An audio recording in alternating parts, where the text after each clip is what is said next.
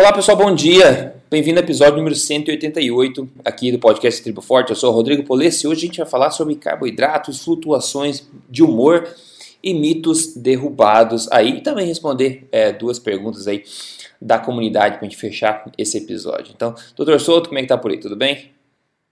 Tudo bem, Rodrigo. Bom dia e bom dia aos ouvintes. É isso, pessoal. Então, a sua dose semanal aqui baseada em evidência. Hoje a gente vai colocar a luz um pouco nessa questão do, do carboidrato e o que, que a ciência tem a dizer a respeito do carboidrato e impacto no humor das pessoas. Não sabe que realmente melhora o humor, pior humor, como é que funciona isso aí. O que aconteceu foi que uma meta análise e revisão sistemática de 31 ensaios clínicos randomizados, né, com 1.259 participantes, foi publicada em abril agora de 2019 e revelou que não existe nenhum efeito positivo dos carboidratos em nenhum aspecto do humor em nenhum ponto de tempo seguindo seu consumo. No entanto, a ingestão de carboidratos foi associada a maiores níveis de fadiga e menos atenção comparada ao placebo dentro da primeira hora após a ingestão. Esses achados desafiam a ideia de carboidratos de que carboidratos podem melhorar o humor. Isso pode ser usado para aumentar a consciência do público de que o sugar rush, né, aquela expressão em inglês, é um mito e informar é, políticas públicas de forma a diminuir o consumo de açúcares e promover alternativas mais saudáveis. Tudo isso que eu li é entre aspas, tá, pessoal? Porque tudo isso foi escrito aí na, no resumo dessa, dessa meta-análise, que inclusive pontuou três aspectos para resumir o estudo inteiro. Falaram o seguinte: abre aspas, carboidratos não têm nenhum efeito positivo em nenhum aspecto do humor. Segundo, carboidrato, consumo de carboidratos abaixa a, a sensação de atenção, né, de alerta durante o dia, dentro de 60 minutos após o consumo.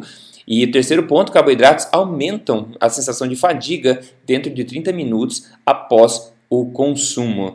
Então, Doutor Souto, eu acho que é bem claro, porque eu acho que, é, enfim, é muito dito por aí sobre carboidrato, como o carboidrato se sentir um pouco melhor, né, vai sentir um pouco mais de energia, vai ficar mais alerta, é, o sugar rush, que é a expressão em inglês, que você tem aquela como fosse uma estamina no corpo quando você come açúcares, né, bebidas adoçadas, carboidratos puros, etc.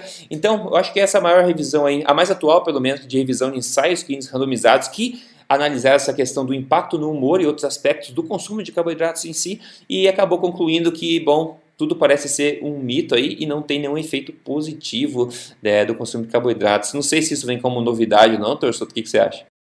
Então, Rodrigo, eu acho que quem nos escuta não está aí só para ouvir novidades, mas também para uh, ah, treinar um pouco o pensamento crítico, né?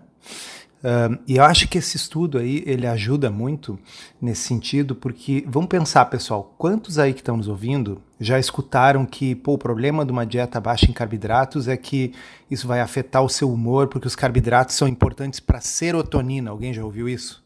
Tá? Uhum. Nossa, essa história corre com frequência. Volte e meia alguém pergunta lá no blog, volte e meia alguém pergunta em consulta. E aí, serotonina não é um desfecho concreto. Tá?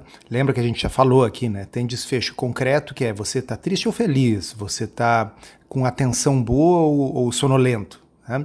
Serotonina é um químico no cérebro, que inclusive, uh, abrindo um parêntese aqui, existem estudos hoje em dia sugerindo que uh, não é a elevação da serotonina pelos antidepressivos que age né? Que é aquela ideia de que a depressão era só um desbalanço de neurotransmissores uhum. e se você vai aumentar a serotonina vai melhorar. Então, a própria teoria original da história da serotonina já é questionada. E segundo, bom, essa história de carboidratos mexerem ou não na serotonina é mecanismo, e isso é um dos erros fatais dos pensamentos em ciência biológica e na nutrição. Porque mecanismo, quando eu digo assim, comer carboidratos vai ser bom para o seu humor porque carboidratos aumentam a serotonina. Bem, isso é um mecanismo, isso só poderia gerar uma hipótese. A única forma de saber se uma coisa é ou não é é pelos ensaios clínicos randomizados, onde um grupo come carboidrato, outro grupo não come, você avalia com ferramentas de medida como é que está o humor das pessoas, como é que está a atenção das pessoas, etc. Deixa eu falar um parênteses, doutor Souto, que você mencionou a serotonina, porque no, no estudo eles mencionam um pouco sobre esse mecanismo, falando da questão do, do triptofano, né, que acaba é, ficando mais é, em maior quantidade no cérebro e o triptofano é um ingrediente para a fabricação da serotonina. E daí eles mencionam também que essa questão só é válida, desse aumento de, de triptofano no cérebro só acontece quando a ingestão de carboidrato é exclusiva de carboidrato. Quando uma pequena quantidade de proteínas, é, se uma pequena quantidade de proteína for ingerida junto, ou uma pequena de, é, quantidade de proteína está presente no estômago, esse efeito do aumento do triptofano e consequente aumento da serotonina já não aconteceria. Então é difícil até de tornar uma, uma coisa prática de se fazer, e claro, é, assumindo que isso funciona, que no caso é, é contestável, como a gente está vendo. É. Agora, olha, se eu tivesse uma moedinha para cada vez que eu ouvir essa história da serotonina, inclusive pois é. dito é. por profissionais de saúde, por nutricionistas na mídia, dizendo né, dos danos, dos problemas de uma dieta de baixo carboidrato. Aí vem aquela ladainha de sempre né? Uh, porque dá tal problema, porque o cérebro não vai ter glicose, etc. E lá pelas tantas vem, além do que, a serotonina é muito importante uh, para uh, o humor e com consumo baixo de carboidratos vai diminuir a serotonina e, portanto, as pessoas que fazem essa dieta ficam, sei lá, deprimidas ou, enfim, né? Como vocês podem ver, eu e o Rodrigo temos um humor péssimo. Né? Exato. Né? Então, assim, o que eu queria chegar com a história é assim, eu, eu acho que o estudo é legal para fazer você pensar, para não cair na próxima vez que um profissional de saúde alegar um mecanismo para justificar que algo seja feito ou para que algo não seja feito. Mecanismo serve para levantar hipóteses. Né? Então, bom, pega a hipótese testa. Acontece que já foi testado. Essa é uma meta-análise de ensaios clínicos randomizados. E a conclusão, como o Rodrigo falou, é que uh, restrição ou aumento de carboidratos não parece ter efeito significativo sobre o humor, mas que o excesso de carboidratos diminui a tensão e aumenta a sonolência, a fadiga depois. O que todo mundo que já comeu arroz no almoço sabe qual é o efeito que tem lá pela uma, duas da tarde. É, tem outro ponto importante de mencionar que o estudo também conta, que ele fala o seguinte, ele menciona que outros estudos já verificaram que pessoas com problemas de depressão é, e outros problemas relacionados tendem a se automedicar com maior consumo de carboidrato. Olha que eles, eles usam a palavra automedicar como ingestão de carboidratos nesse caso. Tá? Porém, eles falam que outros estudos já mostraram que o consumo crônico de açúcares e carboidratos nesse contexto, no longo prazo, acabam piorando esses problemas psicológicos como a depressão. Né? Dá para substituir uh, a palavra açúcar pela palavra álcool nisso que você falou e teria exatamente o mesmo significado. Hum, não é verdade? Uhum. Né? Uhum. Pessoas que uh, se automedicam com o álcool para ansiedade ou para depressão, mas que no longo prazo o problema é agravado. Me lembra aquele uh, um médico que eu acho que nós comentamos aqui num podcast do Dr. Robert Sives, uh, que eu ouvi por sua vez num podcast do Diet Doctor. Uh, o Sives é um cirurgião bariátrico que evita de operar as pessoas porque ele tenta usar uma abordagem comportamental e low carb uhum. com os pacientes obesos. E o Sives disse assim: olha, uh, nós comemos por dois motivos. Quando o corpo precisa de energia e nutrientes, isso aí provoca um aumento, um aumento efetivo do, do apetite, né, no centro do apetite, lá no hipotálamo. E existe um outro centro no cérebro, que é o centro da recompensa do prazer, que é o mesmo que é ativado por drogas de abuso, como cocaína, heroína, álcool. E ali é que é o local ativado pelo consumo do açúcar. Né? Então ele diz assim: quando nós consumimos açúcar, a gente consome pela dopamina que é liberada uhum. naquele local, a mesma dopamina que é liberada quando o fumante precisa de um novo cigarro ou quando o sujeito que usa drogas injetáveis precisa de uma nova dose. Né? Então, uh, é, é, eu gostei dessa expressão deles. É, é, é uma automedicação ou um autodrogar-se. Uhum. Né? Uhum, e uhum. Uh, não significa que todo mundo que come açúcar está uh, se comportando como um drogado, assim como não significa que todo mundo que bebe álcool está se comportando como um alcoólatra, mas aquelas existe um subgrupo de pessoas que é uh, sensível, que tem uma tendência à, à, adição, né? A, addiction, se tornar viciado. Uhum. Uh, e para essas pessoas, uh, talvez seja interessante realmente se abster daquilo que elas não conseguem controlar. Da mesma forma que o tabagista que está parando, se abstém do cigarro, ele não fica assim fumando um pouquinho. Né? É, né? Exato. Mas, eu achei legal que você tangibilizou aí a questão do, do álcool. Acho que muita gente pode se, pode se identificar com esse tipo de coisa, porque você bebe muito uma noite anterior, no dia seguinte você tem que ter uma pequena depressãozinha, né? E também no açúcar, quando você come um monte na, no almoço, alguma coisa assim, rodízio de pizza, depois você tem uma pequena depressãozinha na energia que você sente depois. Então, eles falam que o sugar rush não é, é definitivamente é um mito, né? Definitivamente é um mito. Agora, o sugar, o sugar crash, eu acho que esse é uma verdade, né? É, eu acho que sim. Então, eu, eu acho que esse artigo que, que vai estar tá lá no, no, nas notas no final do episódio e, e, e, esse episódio, por que não, é um para ser referenciado cada vez que você ouvir, e não serão uhum. poucas. A ideia é. de que, tá bem, então a gente já viu que os estudos mostram que low carb emagrece, que low carb melhora o controle glicêmico, que melhora os triglicerídeos, que melhora o HDL, mas, nossa, não dá para manter isso aí por causa da serotonina, né? por causa uhum, do humor. Uhum. Então, é mito, é mais um mito. Nossa, assim, eu acho que tem mais. Eh, quem gosta de mitologia não devia estudar a Grécia Antiga, devia estudar nutrição. É, exatamente, muito boa. É, tô sentindo tão bem. Ah, mas a serotonina. Mas eu tô sentindo tão bem, mas ah, é, então o medo sempre tá lá, né, pessoal? E não é só melhoras de humor, mas também outras melhoras, como quem conta pra gente hoje aqui é o Jorge. Ele falou: Eu sou bombeiro. E essa é a época onde a gente menos tem tempo e menos tem como ter uma alimentação adequada. Mesmo assim, eu tive um resultado agradável. Agradável que ele fala menos 7,3 quilos em 30 dias somente, tendo uma rotina de bombeiro, né? Então ele mandou pra gente bem legal a foto antes e depois dele, dá pra ver nitidamente aqui a diferença que ele fez, principalmente na circunferência abdominal dele. Eu tenho certeza que isso elevou o humor de verdade. Esse é o verdadeiro sugar é, rush, né? Quando você vê resultados positivos no espelho. Ele seguiu o programa Código Emagrecer de Vez, e resultados foram dentro da primeira fase do programa, que são 30 dias só. Se você quiser ver como é que isso pode ajudar, é só você entrar em código emagrecerdevez.com.br. Doutor Souto, pronto para responder uma, duas perguntinhas da comunidade? Vamos, vamos lá.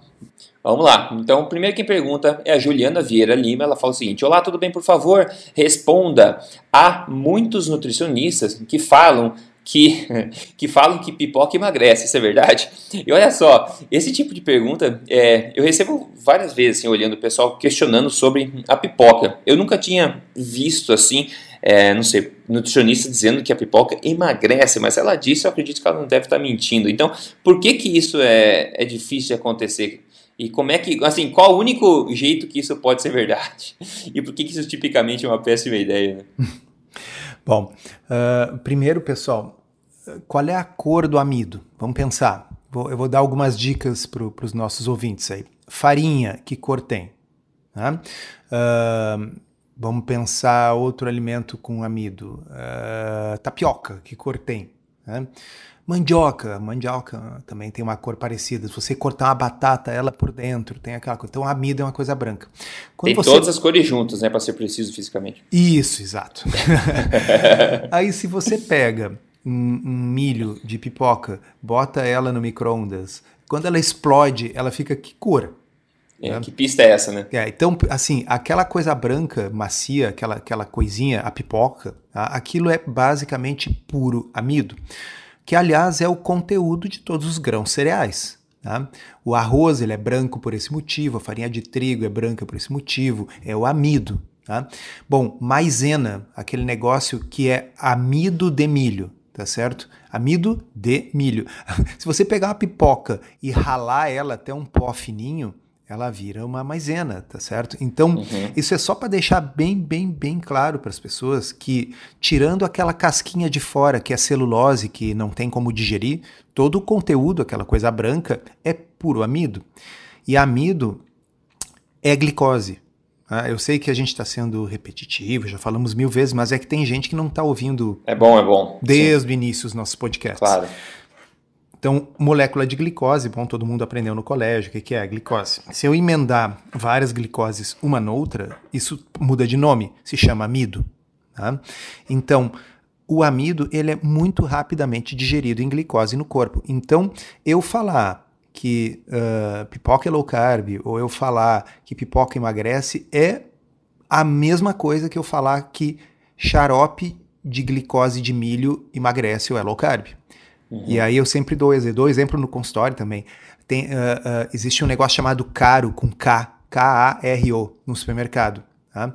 que é um xarope de glicose de milho.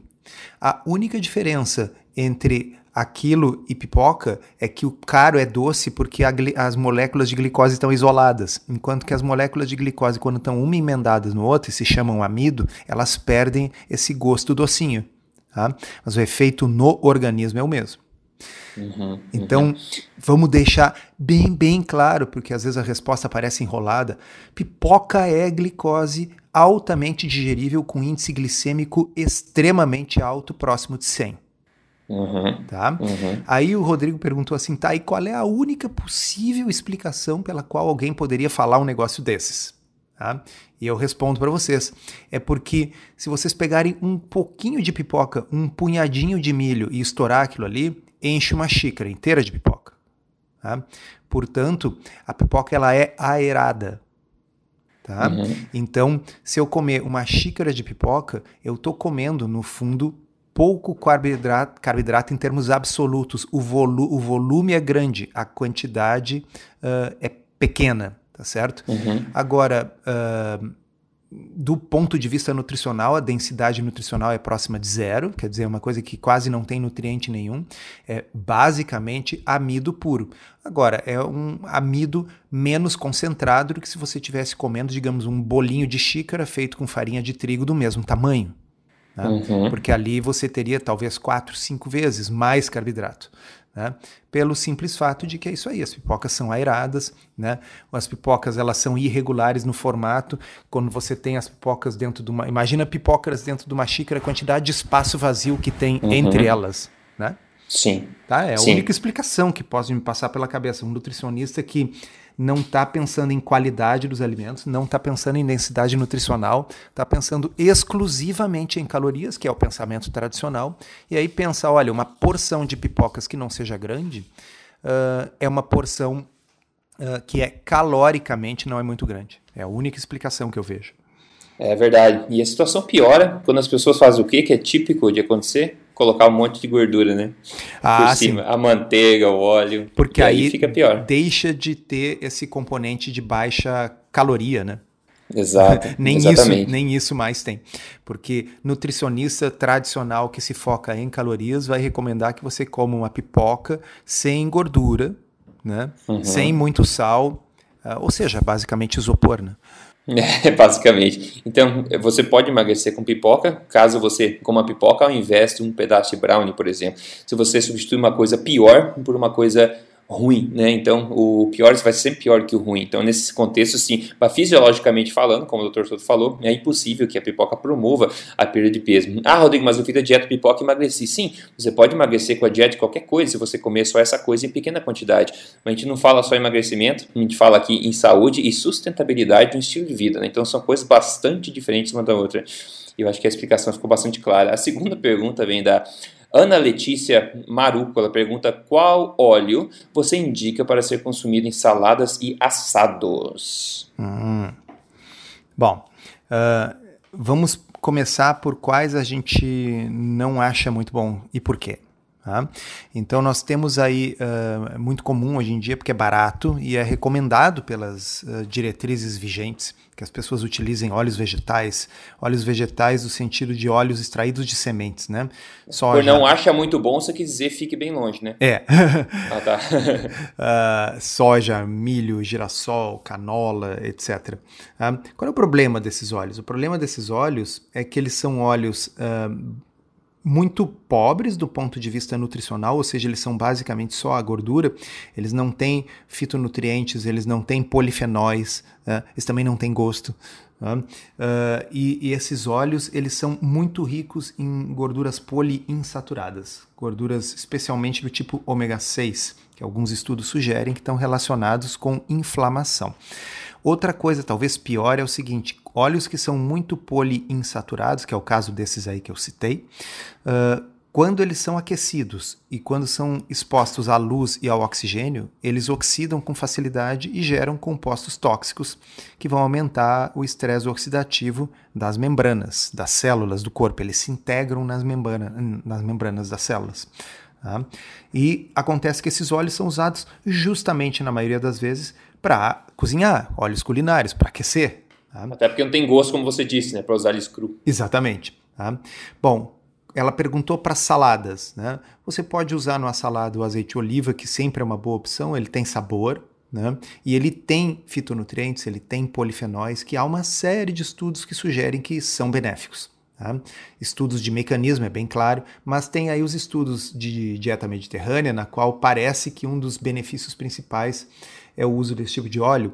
Tem o Lyon Heart Study, por exemplo, é um estudo que mostrou uma redução na mortalidade cardiovascular, é um estudo randomizado. Né? Comparando o grupo que o grupo controle com o grupo que fez Mediterrânea, e o colesterol nos dois grupos foi exatamente o mesmo, ou seja, não foi redução de colesterol que fez reduzir a mortalidade. O que foi foi a mudança né, para uma dieta rica em ômega 3 por causa do consumo de, uh, de peixes, frutos do mar, uh, e uma dieta com mais azeite de oliva. Como houve várias modificações, a gente não tem como saber qual dessas coisas foi determinante, tá? Mas, obviamente, mal não parece fazer. E do ponto de vista culinário, gorduras saturadas são mais estáveis do que gorduras insaturadas. Né? Então, o que, que a gente quer dizer com estáveis? Elas não vão oxidar, sofrer essas modificações que eu falei pelo oxigênio, pela temperatura com tanta facilidade.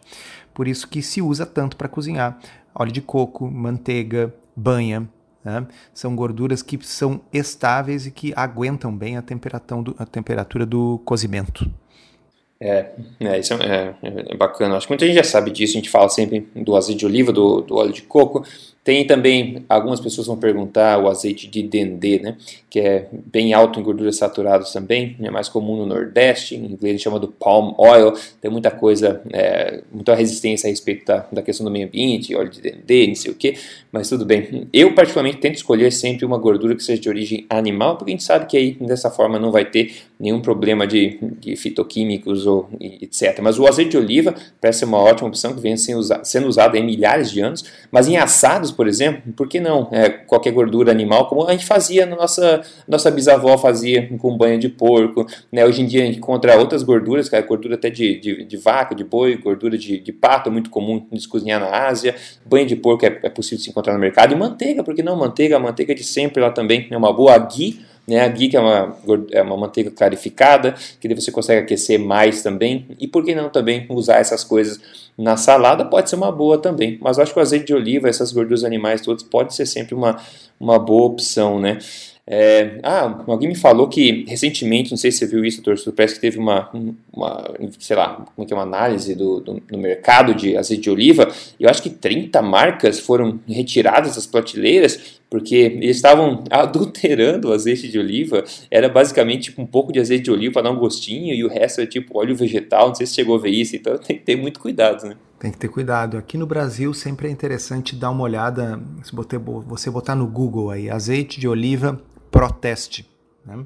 Vai ver uh, periodicamente a proteste testa as várias marcas e coloca o ranking uh, dos melhores, do melhor custo-benefício, aqueles que são genuínos, mas não são tão caros. Né? E, então, é, a gente tem que, se, tem que se cuidar, né? Isso aí vale para gasolina que a gente bota no carro pois e é. vale para azeite de oliva também. Com certeza, com certeza. Maravilha, então. Agora, banha eu, eu acho que ninguém ah. vai adulterar. Essa é uma das vantagens, é. né? Porque assim, é. a, o que, que acontece? Vamos pensar, ah, o frigorífico, uh, ele ou bota no lixo aquela banha lá, bota fora, e aí é um problema do ponto de vista ambiental, como é que vai botar? Vai, vai, não, não pode jogar no rio, não pode enterrar, né? Uh, então, para eles, é interessante, não há por que adulterar um produto que já é barato. Né? E banha de porco é bem barato. Né? Uhum. Então, é, se você está preocupado com a adulteração, eu acho que o, produto que tem a menor chance de ser adulterado é a banha de porco, porque não há um motivo, um incentivo econômico para a adulteração. Qualquer modificação que você fosse fazer ali provavelmente aumentaria o custo ao invés de diminuir. É, é, esse é um bom ponto. E um dos, o contrário, né, do, lado, do outro lado da moeda, um dos alimentos que tem que ter mais atenção, acho que é a manteiga hoje no mercado, né? Se você vê a manteiga, olhe bem o rótulo, que está cheio de margarina aí, uh, disfarçado de manteiga. Inclusive, ah, no Brasil acho que não tem, mas nos Estados Unidos é aquela... Uh, é, não acredito que não é manteiga, né? O nome do, da, da margarina é não acredito que isso não é manteiga. É tão parecido com manteiga, mas não é manteiga. Então, se tiver óleo vegetal, tem mais de três ingredientes, muito cuidado, viu? Isso aí estão tentando tirar. É, a gente de vez em quando vê aí no supermercado manteiga light. Né? É, a manteiga é. light é a manteiga que está diluída em, em, em, óleo vegetal, né? então diz ali tem 50% menos calorias ou algo assim. Né? E, então é, tem, tem que ficar de olho. O, o rótulo é, é, é, um negócio que tem muita, muita pegadinha, porque às vezes uh, se brinca, entre aspas, até com o tamanho da, da letra da fonte, né? Então aparece uhum. daqui a pouco ali uh, manteiga bem grande, aí você vai ler, tem uma letra miúda, assim. Uh, sei lá, produto misto de manteiga bem grande com óleo vegetal bem pequenininho. exato, né? exato. E, ou então se usa essas uh, coisas tipo light e entre parênteses numa letra miúda, né, contém 50% de óleo vegetal. Tá? Então, o, o, rótulo é assim, sempre você tem que estar esperto pensando que você não sabe se quem está do outro lado está tá tentando te enganar ou não. É, ficar muito esperto. Bom, a gente está gravando esse podcast de manhã cedo, então, é, sobre o que foi degustado na última refeição, escolha uma refeição de ontem, doutor Solon, onde foi domingo, quem está gravando, o que, que você degustou aí? Ah, de ontem? Então, ontem eu fui num restaurante e comi um entrecô, tá, que está rapidamente se tornando o meu corte de carne preferido. Né? Uhum. É um entrecô feito na, numa uma grelha argentina. Tá? Boa. E uh, já que era um restaurante argentino, também um pimentão recheado com uh, queijo provolone. Uhum. Tá? em cima dele a gente bota aquele temperinho chimichurri. Uhum. E, e, não precisa mais nada, né? É bom demais, né? Nossa, bom demais. Eu fui churrascaria ontem. Churrascaria aqui, eu tava até falando é, para meus pais, que eu estou aqui em Curitiba ainda, que na churrascaria o pessoal vem com aquele espeto toda hora, cada 30 segundos, ou vem oferecer. Nossa, a quantidade de macarrão e polenta que ofereceram não foi brincadeira, não. Acho que a mesma quantidade de carne ofereceram dessas coisas, né? Mas é, eles vêm com aquele espeto na mesa e aí a senhora aceita. Eu tipo, pensei assim, nossa, esse tipo de coisa, a gente foi pensar em Idade Média, era só reis, né? Ou antigamente só imperadores tinham acesso a coisas desse tipo. E você está sentado numa mesa e vir gente com respeito aceita, senhor, um pedaço disso, né? E hoje em dia uma coisa que a gente tem como, assim, como comum a gente esquece que esse tipo de privilégio, né, no mundo de hoje, no mundo antigamente, nunca existiu. Só existiu provavelmente imperadores, né? Comida sempre foi disputada, principalmente carnes. Inclusive no contexto moderno da sociedade, esse tipo de rodízio de carnes, né, não existe em muitos outros países a não ser o Brasil. Então a gente tem muito, muita sorte de ter essa, essa quantidade generosa, um privilégio grande de poder ter acesso a tudo isso, né? E ao mesmo tempo a gente vive num mundo aí onde estão empurrando pra gente brócolis ao invés, né? Então é meio, é meio meio triste, é meio, eu me sinto meio ingrato assim, ao, ao, não valorizar esse grande privilégio que a gente tem de, de poder ter acesso a isso tudo, né? É, não, é, é, é, é, é incrível, né? E agora também você falou uh, que o pessoal oferece quase tanta massa quanto a carne. Sim, Bom, mas aí é, aí é uma estratégia de negócio, né? É, com certeza. Sempre tem alguém que não pensa direito e, e, acaba comendo aquilo ali. E quando começa a chegar a carne, a pessoa não está mais com fome. Né? Lasanha aí, quatro queijos que eles vêm entregar sempre. É, aí o restaurante economizou um, um bom dinheiro. Né? Mas isso aí, até, até um, um buffet bem organizado usa essa estratégia, né? O pessoal coloca, começa o quê? Com as saladas, né? Aí depois tem uns legumes cozidos, né?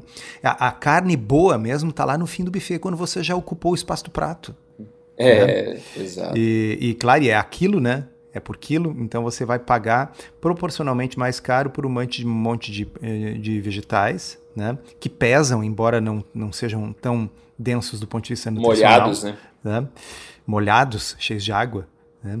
Então, sempre quando a gente vai fazer esse tipo de coisa, rodízio de churrasco, buffet, tem que dar uma pensadinha antes, assim, que que eu, como é que eu vou otimizar a nutrição com esse dinheirinho que eu vou gastar. É, eu falei na, na Tribo Forte para você ser um pouco mais egoísta a respeito do seu prato e garantir um pouco a, nutri a tua nutrição antes dos complementos. E a nutrição vem no final do buffet. Então, o pessoal vai te olhar estranho se você começar pelo fim do buffet, mas seria a forma correta de fazer. Você garante sua nutrição, ou seja, sua fonte de nutrição, proteínas, etc. Depois você complementa com as suas folhas, seus legumes, o que você quiser, né? Mas como o Dr. Soto falou, é, não é feito dessa forma. Então se, se acostume talvez a pessoa te olhar um pouco estranho se você fazer uma alimentação forte um pouco mais maximizada, com menos complementos, porque daí o pessoal fala, puta merda, esse cara me deu prejuízo, né? Agora tomara que os outros, os outros sigam a estratégia que a gente está querendo que eles sigam. Né?